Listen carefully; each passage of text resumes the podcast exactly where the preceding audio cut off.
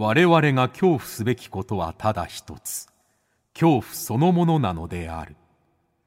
この番組は事故物件住みます芸人松原谷氏が恐怖の本質を探求すべく各界の道を極めた人々と恐怖について語らいます。松原谷氏の興味津々。ご一緒に恐怖の感性を磨きましょう。こんばんは松原谷氏です。今夜の対談相手は実話怪談の無残百物語黒木牧録怪談売買録怪談実話傑作選などのシリーズ作品で知られる作家黒木主さんです。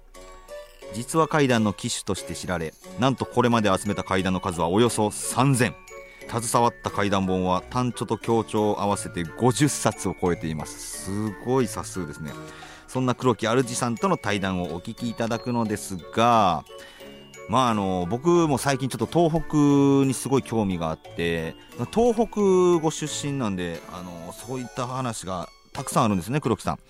で最新刊ですねこちら竹書房から出ております大宇階段こちらから東北の文化風習についてや東北6県の各県の階段の違いとかねあと潮子恐山。即身仏。もう興味深いワードがたくさん出てきます。僕が気になること根掘り葉掘り聞かせていただきました。是非ともね皆さんもあそうかこういうの知りたかった聞きたかったこういうことだったのっていうのをたくさん、あのー、知れる回だと思いますのでお楽しみにしてください。番組をリアルタイムでお聞きの方はぜひハッシュタグ興味津々。ハッシュタグ興味の今日は恐怖の今日、えー、興味津々で感想などつぶやいてください。それではお聞きください。どうぞ。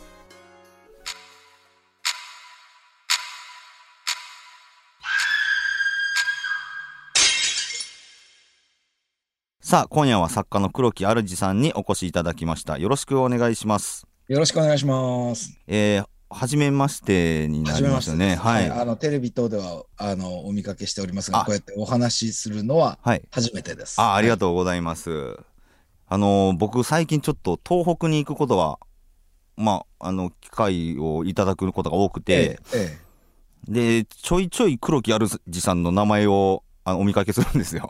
本当ですか、悪いことではなくて。悪いことではないです。はい、はい、特に、えっとね、9月に行かせてもらったんですけど、福島県立博物館の企画展で、え淡いの国、あやかしの国という、まあ、企画があって、はい、なんかもうその企画自体がすごく興味深かったんですけど、なんかちょうど東北の福島から、はいはい、えー、なんていうんですかね、えー、北、東北に上になるのが、まあ、江戸の人たちであったりとか、はい、えー、まあ、関西の人間もそうでしょうけどその昔からやっぱり異界感がすごい異界の地とされるそうですね。まあ、道の区ですからね。道の奥ですからね。あ、そうか。道の区ってそうですよね。人が住んでるところを陸とすれば、その奥ですから、人が住んでない場所、はい、人以外が住んでる場所で道の区ですから。なるほどな。はい。そんな道の区の現在、山形県ご在住ということですよね？そうです。山形県山形市ですね。県庁所在地に暮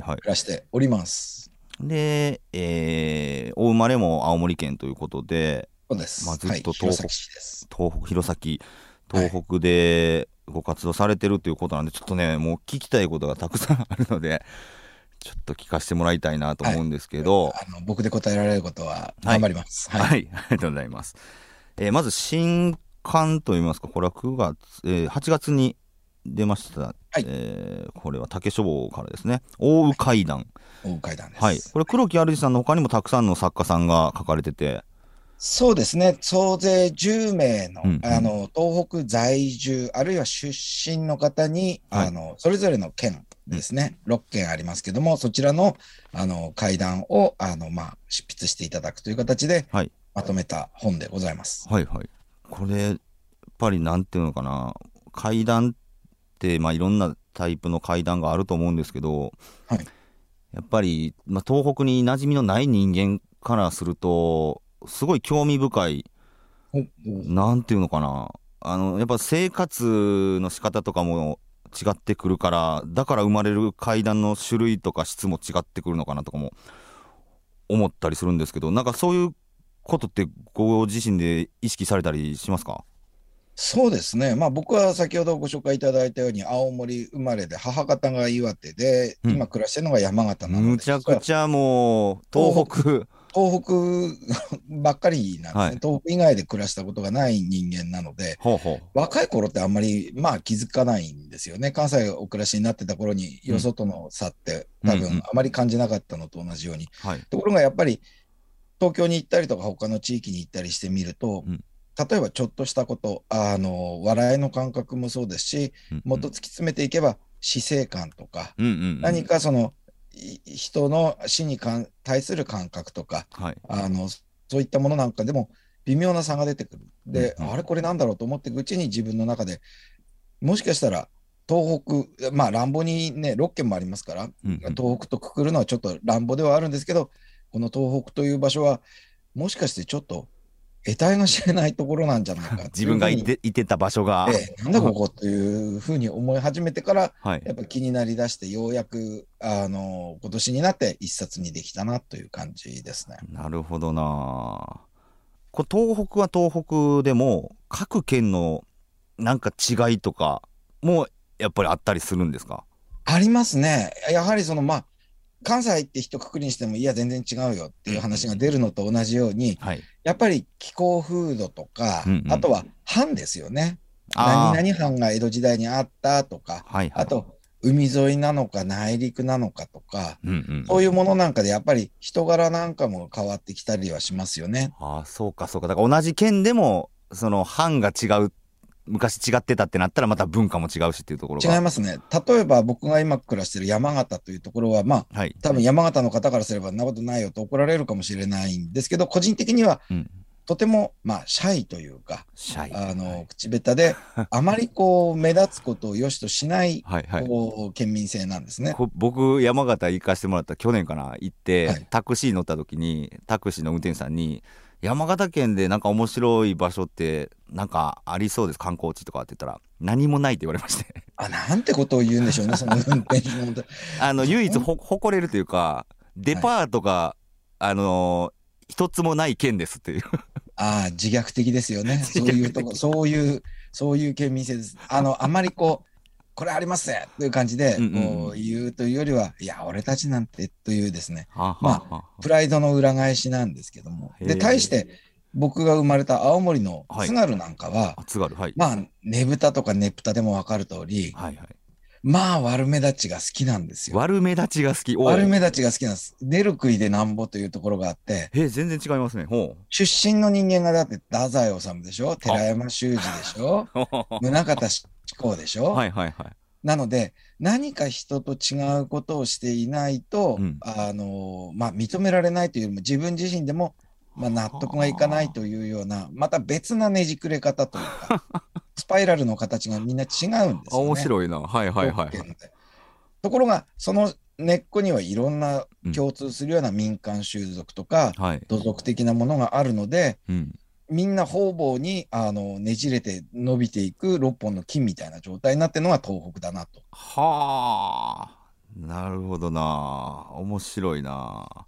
秋田県とかはどうですか？あのまあ生ハゲで有名だったりしますけど秋田なんかもやはりね、その海沿いとうん内陸で結構違って、僕の印象だと。はいはいやっぱ海沿いっていうのは、あの生ハゲ自体も来訪神という、実はあれ神様の一種と言われてるんですよね。はいで、日本海から何かが大陸の方から流れ着いてきたものをうん神様からの贈り物だというふうに受け止めるっていうところからどうやら出てきた部分があるらしいと。だからよそから何かが来ることに対して、海沿いはね、オープンなんですよ。へえなんか、あだからよその人間が来てもウェルカムウェルカムっていう感じで、しかも北前船って前ははい。京都の方からずっとぐるっと回って、いろいろ運ぶ船が江戸時代回ってたので、うん。よその人が来るのとか、怪しいものが来ても、ああ、まあ、あるでしょってなる。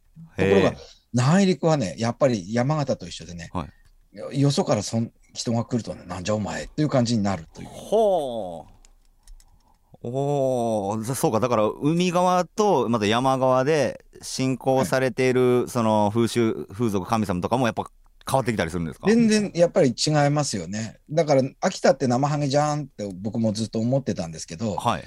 あのいわゆる内陸の側に行くと当然その風習は全然ない。だって来訪するものがないから。うんうんうんうんうん。ところが今度は山の方からやってくるものがあって、そういう時には豆腐祭でうんうん。あの要は生ハゲは招き入れるじゃないですか。はい。あれを泣っこいにガーッつって入ってくるのニュースなんかになるってことは、うん。家の扉を開けてうん。異界のものが入ってくるのを、はい。入ってきてくれってウェルカムってやってるわけですよ。ところが、はい内陸に行くとそういったものが入ってくる日は戸を閉ざして会わないようにするんです。そうなんだ。閉ざすんですね。そうか。閉ざすんです。だから、それは自分たちのあの人間が触れてはいけないものだから、はだからそれとは合わない、向こうに気を使ってというかうん、タブーを犯さないようにするっていう方が内陸部は強かったりするんですね。あはあ。だから東北を見てて面白いのはうん、いろいろ階段もあるし、おっかないこともあるんだけど、うん。必ずそこの地域、地域性というんですかね、うん。それが掘り下げていくと見えてくる。あ、海だからだとか、うん。あ内陸だからだとか、あ、ここは昔こういう製鉄をやってたからだとか、はいはいはい。そういうものなんかがちゃんとこう浮かび上がってくるのが、はいもしかしたら東北の特徴の一つかもしれませんね。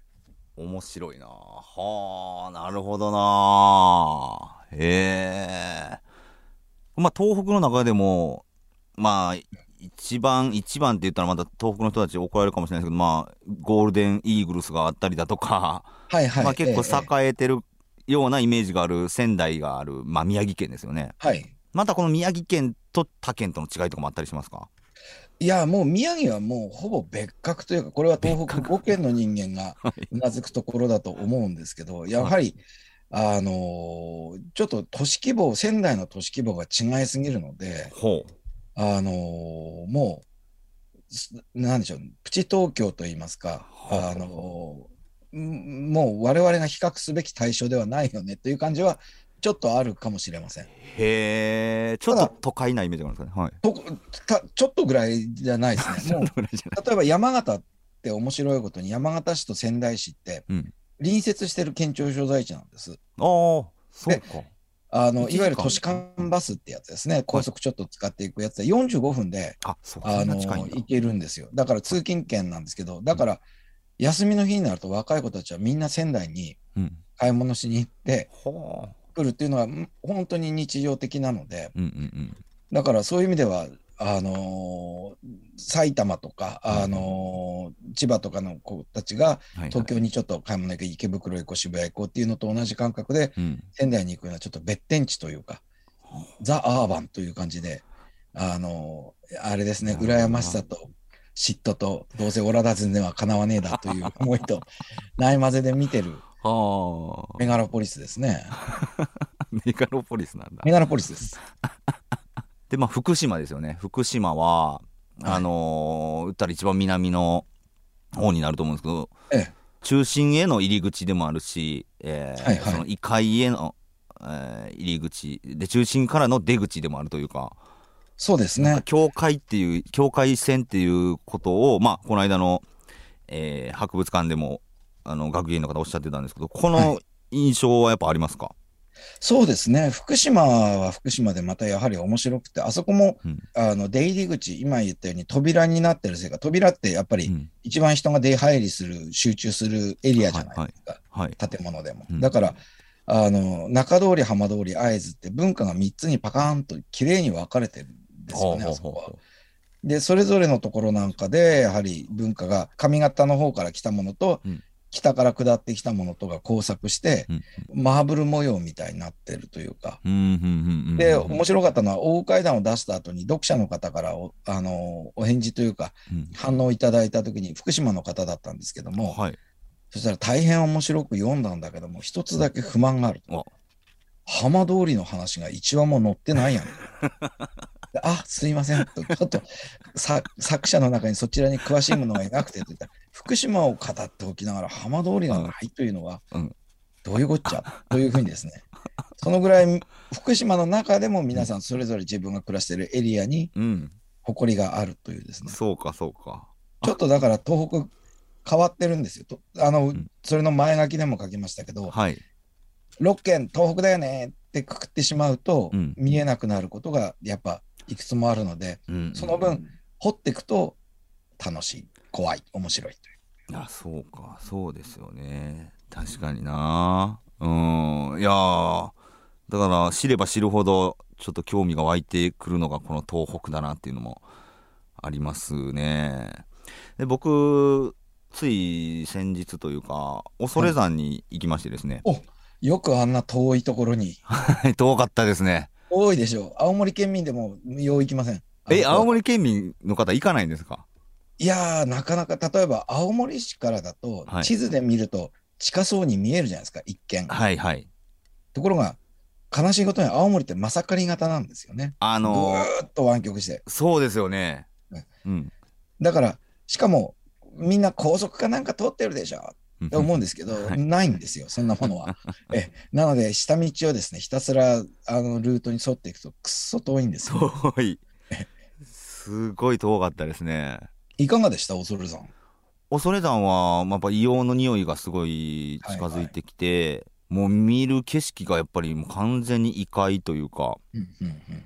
まあ、もうこの世のもんじゃない感はすごいなってすごい感じたんですけどまあまあコロナ禍のね影響もあってそうあんまり、えーいたこさんも来れないだとかまあ大祭の時にしかそもそもいたこさんは来ないとはいかい。うのがあったりとかで結構自分で行ってみて誰かに話を聞くっていうか見たものをどう感じるかししかできなかったんですけど確かにあの景色を見た時に異界というか死の世界っていうのを昔の人も連想したんだろうなっていうのはなんか自分の中で想像はつきましたね。はい。あそこはやっぱり見るとインパクトはうん。あるんですよね。ただ、うん。青森に住んでる人間とか、先ほどちょっと死生観という話をしましたけど、はい面白いのは、じゃああそこにみんなものすごい暗い気持ちで行くかっていうと、うんうん。県民は割とですね、そうだな、ランドかシーのような感じというんですかね。ディズニーですか？で、つまりテーマパーク、あそこってだから市のテーマパークというか、ほう。亡くなった後にこういうところに行くのよってよ予行練習しましょうねみたいな、はいはいはい。一つのジオラマというか、ほう。そういうアミューズメントだった。今はまたちょっといろいろ意味合いが違ってきてるんでしょうけど、はだったんじゃないかなというのが僕の個人的な見解で、あはいはいはいはいはいはい。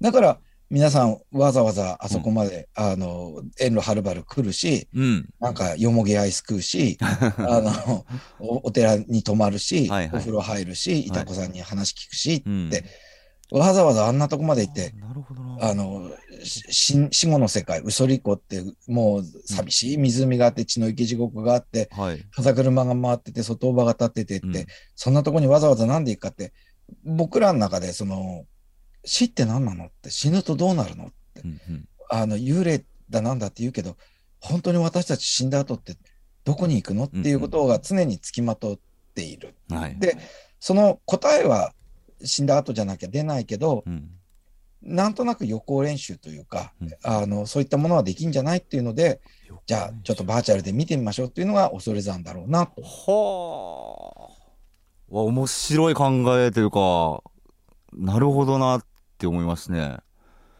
確かに、まあ、いろんな方が来られると思います。その、身内を亡くした方、はい愛するものを亡くした方、うんまあ子供を亡くした方なんかは特に、才の河原ってて石を積まれるはいはい。モデルになってるっていうこともあるでしょうけど、なんかそうじゃない方もやっぱ多多くてというか、ええ一度見てみたいなっていう感覚で多分来てるのだろうなっていう方もいて、なんか確かにそういう風に見たら、怖いものじゃないような気がしました、すごい。なんかあそこに行って帰ってきた後に気がこう塞ぐというか、うん。重い暗い気持ちになるってことってあまりない気はするんですよね。なんかうん異界を除いたというか、はあ、なるほどねって、多分それは死を模倣した、死後の世界を模倣したうん。ものだよと説明を受けてるので、あ、はい。いずれ自分もここの旅路を歩くのかというような、は何かそういう、それはあの今の感覚からするとちょっとええと思うかもしれないけど、はい。ある種のエンタメというか、うーん。なんじゃないの？という気が僕はしてるんですよね。確かにその昔の江戸時代よりもっと前とか、まあ、鎌倉室町で、はいまあ、お寺で極楽浄土を表すみたいなねいかに近いと思います。はいうんいかにきらびやかだ、えーっていうのが、まあ、今でいう本当にテーマパークであったりとかっっていうことなのかなとも思ったりするからだから恐山自体ももしかしたらそういう見方ができるかもしれないっていう。なのかななんて考えたりもしますね。ああ面白いですね。へえあのいたこさんなんですけど、はいはい、黒木さんはいたこさんお会いしたことありますか？僕はあります。もう20年ぐらい前にそれこそ恐山に行って、うん、あのそこのいたこさんのいらっしゃる小屋で、はい、あのお話を聞いたことがあって、うんうんで、あのー、うちの亡くなった祖父を、まあ、呼び出してもらおうというので、うんうん、あのちょっとお話を伺ったことがあって、うん、で実際のところよくそれを他の方に話すと「で本当だったの?」とか、うんうんうん、あのなんかちょっとおかしくなかったな？とかっていろいろ突っ込まれたりするんですけど、うん、でもそういうことじゃないのよっていう話はよくしててあれはそういうシステムというか、はいはいあの聞きたい側が聞きたいように聞くための装置というか、うんうんうん、あの亡くなった人と話がしたいって思いがあって聞いてる本人だって半信半疑だったりどうなのかなと思うところを埋めてくれるというか。わ、うん、かります。それすごいわかる。はい、うん、僕もあのたまたまいらっしゃったんですよ、はい、いたこさんが、はいはい、普段はいないんですけどそうですよね、はい、うん、大祭の日しかいないはずなんですけどたまたまお一人いらっしゃって、うんまあ、やっぱなんかお話をいろいろ聞きたいなと思ってたんですけど、はい、亡くなった方の命日を教えてくださいって言われて、じゃないとあのお話が下ろすことはできないですってなったんでそうかって思ってまあもう20 30年前かな？に亡くなったおばあちゃんの命日だけ覚えてたからそれでまあおばあちゃんを下ろしてもらったんですけど、はいはい、なんだろうな。別にすっげえおばあちゃんになるわけじゃないんですけど、はいはい、なんか途中からあおばあちゃんと会話してる自分に気づくんですよ。うんうん、うん、うんうん。なんだろう。なんて言ったらいいのかな。でやっぱりすごい背中を押してくれるんですよね。うん、うん、うんで最終的にはまあ、そう自己物件、まあ、僕自分のことも喋ったんで、はいはい、あんた今何してんのっていうか、いや、まあ、自己物件に住んで、今、あの、いろんな怖い話を集めたりとか、まあ、人が死ぬってどういうことなんかな？か自分なりに探ったりとかしてるよみたいなの言ってて。ああだったらねあのー、今いろんな本とか読みなさいと。で今だったら映画とかもあるでしょって。でアニメ見なさいって鬼滅の刃面白いよって言われました。お。でそれ聞いて向こうでも見れるんですね。そうなんですよ。おおばあちゃんじゃあえこ今の時代のこっち見に来たりしてんのってリアタイで視聴してるってことですね。そうですよね。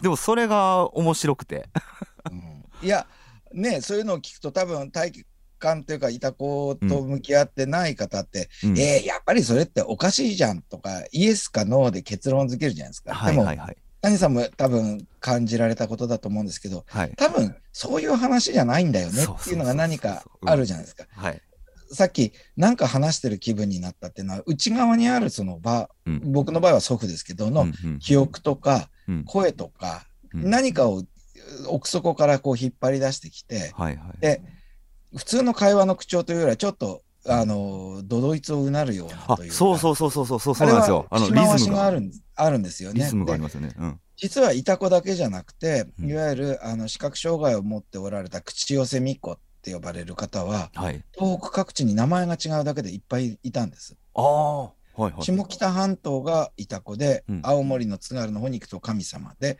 岩手の方なんかだとあの拝様とか宮城で奥内様とか、う。ん、で山形の場合はお仲間っていう名前で各地に同じような人がいて、うんうん、やっぱりね同じようにあの西門語りとか、うん、ああの節回しのあるあの歌い上げるようにするんですね。で僕、はいはい、ちょうどお仲間の映像をこの間たまたま昭和30年40年代ぐらいのものをお仲間は何県でしたっけ？山形です。山形か。はい。山形のその巫女のお仲間さんっていうのの映像を見たら、はい、やっぱり同じようにあの歌い上げるように言っててそれがやっぱりね聞いてるとちょっとトランス状態っていうんですかね、うんうんうん、なんか不思不思議な感覚にとらわれていって、うんうんうん、だからいた子のそれもなんかそのこっちもえじじいちゃんの口調似てんのとかばあちゃんの口癖ちゃんと言えんのとかってこう耳を澄ましてるとだんだんそのリズムにとらわれてこう、はいはいはい、ひ憑依シャ、シャーマンの憑依みたいなトランス状態になるのが、あれが多分、口寄せ巫女のある種の技術なんだろうなと思って。はあそうか。だから聞いてる聞いてる側もトランスに入っていくんですねあのリズムに。そうなんです。だから実は向こうの死者を呼んでちょうだいって、俺らは、うん。あの、なんか上目線で、うん。あの、いた子さんたちに、やってみろって言ってるように見えて、うん、実はこっちが死者の側の方に引っ張られてずるずる入っていってるのかもしれない。はあそうか。確かになあーそれすごいわかりやすいですね。なんか体験しちゃうとふ腑に落ちますよね。腑に落ちますはい。落ちます。うん。すごいおあの思いましたそれは。へえそうかほんでまた各県によって名前のが違うというかでもすごい似てる存在なんだっていうの面白いですね。そうなんです。なぜかえ違うんですよ。ああまああのその結構ねまあ逆にめっちゃ沖縄あ南に行って沖縄だったらユタさんっていうのがいたりとかえーまあ高知県にもあの太夫さんっていうイザナギ流の人がいたりとか、はいはなんかこのシャシャーマンって実は全国にいてというか、まあ、全世界にいてねっていうことなのかもしれないけど続いてるのがすごいですねすごい。いや、東北なんかは本当に昭和50年代ぐらいまで、うんあの、各集落にうん。一人ぐらいいたという、昨日も実は僕、あの、庄内町という、はい。あの、いいわゆる海沿いに近い方、出羽三山のふもとのところで、はいはい。階段のイベントというか、公演でお話しさせてもらってきて、はい。その時のお客さんといろいろ話してたら、うん。いや、やっぱり自分のばあちゃんくらいの時まではうん、何か困ったことがあると、じゃあどこどこの巫女さんのとこに行ってこいとか、うんうん。相談したらっていう、日常として、そのシャーマンに相談してはい解決してもらうというのが、え、普通だったよっていう話がボロボロ出てきて、はははやっぱまともじゃねえな、東北はと思って。そうか。そうか。それが当たり前の世界っていうのが。そうなんですう。ん。だから実はその東北で階段、僕10年、あの、いわゆる書き物をさせていただいてて、はい。そうすると、怖い話ないですか？とか、なんか不思議な体験ないですか？って、東北の特にうんじいちゃんばあちゃんですよね。はいに聞くとね、取材にならないんですよ。ないっていう一言で終わるので。なぜなら彼らは例えばその巫女さんからそういうのを聞いたとか、うんうんうん。狐火を見たとか、うんうん山の中で変なものを見たとかっていうことが、うん。怖いことでも不思議なことでもなくて、なるほど。まあそういうこともあっぺぐらいで終わるので、その聞き方だと、うんうん。あイエス、ノーでいくとないってなっちゃうので丁寧に昔炭焼きなさってたそうですけど、どういう感じでしたとかいろいろ聞いていくと、うんうん。1時間ぐらい経ってようやく、いや、昔は電気がなくて大変だったけど、でも、あの、村外れの神社を拝んでから、うん。夜、あの、山越えしようとすると、狐火がパッてつくから、まあ、そんな困んなかったんだよなって、ちょっとさっきなんでそれ話してくんないんだよ、みたいな。そうね。怖い話ねえかって聞いたじゃん、とかって言うと、怖くねえだろう、とかって言って。そうか。怖いと思ってないんですね。思ってないですだからさっきの恐山と一緒で、人は。どうもそういう、こう、人ではないものとかうん。うんに対しての距離が、うんうん。アホみたいに近い。そうか。うん。おー、そうっすね。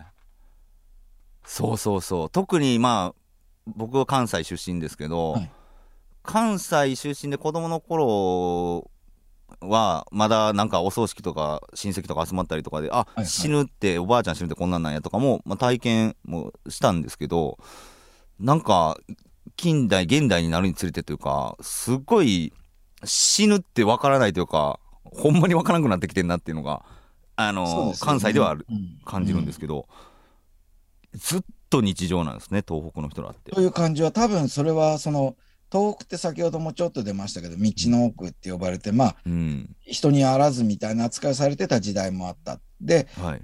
そうすると、上とは飢饉とか、うん疫病なんかで亡くなる人なんかも当然、うん。まあ多かったわけで、うんうん。死っていうのが、あの、臭いものに蓋をしてこう防げるほどのうん少なさじゃなくても、ご近所付き合いというか、なんとか折り合いをつけていかなければいけないものだった。じゃあ、はい。どういうふうにしてうまいことやってこうかってしたときに、それとじゃあ向き合おうかっていうので、恐山が出たりとか、死者の声を聞くいた子さんたちが出たりとか、あと山形ですと即身仏というミイラ仏と呼ばれますけど、即身仏いねいらっしゃいますよね。はい、あれも県内で6つお寺があって、今でも普通に拝みに来るというですね、はいはい。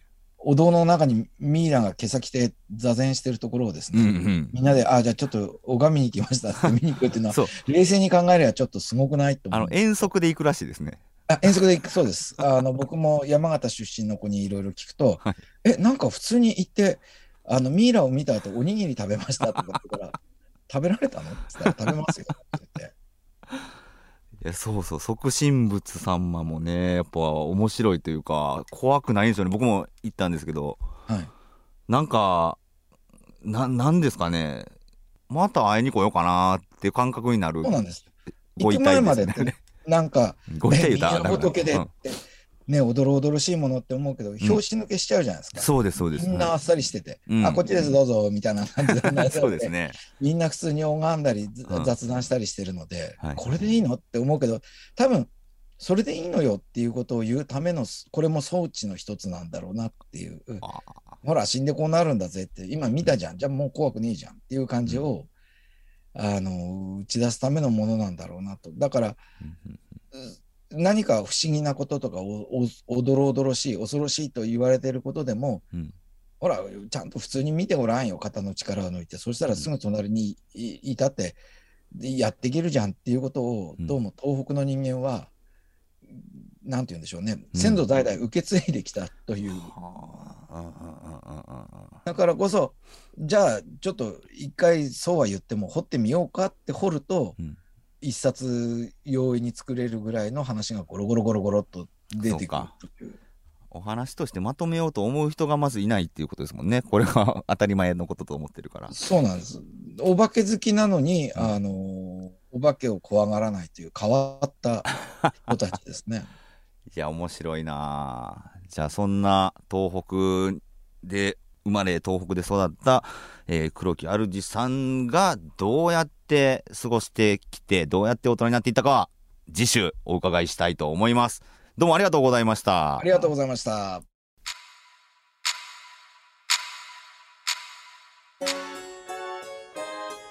いかがでしたでしょうか、えー今回インタビューの時に紹介しました、えー黒木主さんね、えーこちら大羽階段はい大羽階段を3名の方にプレゼントします。詳しくは番組ツイッターをご覧ください。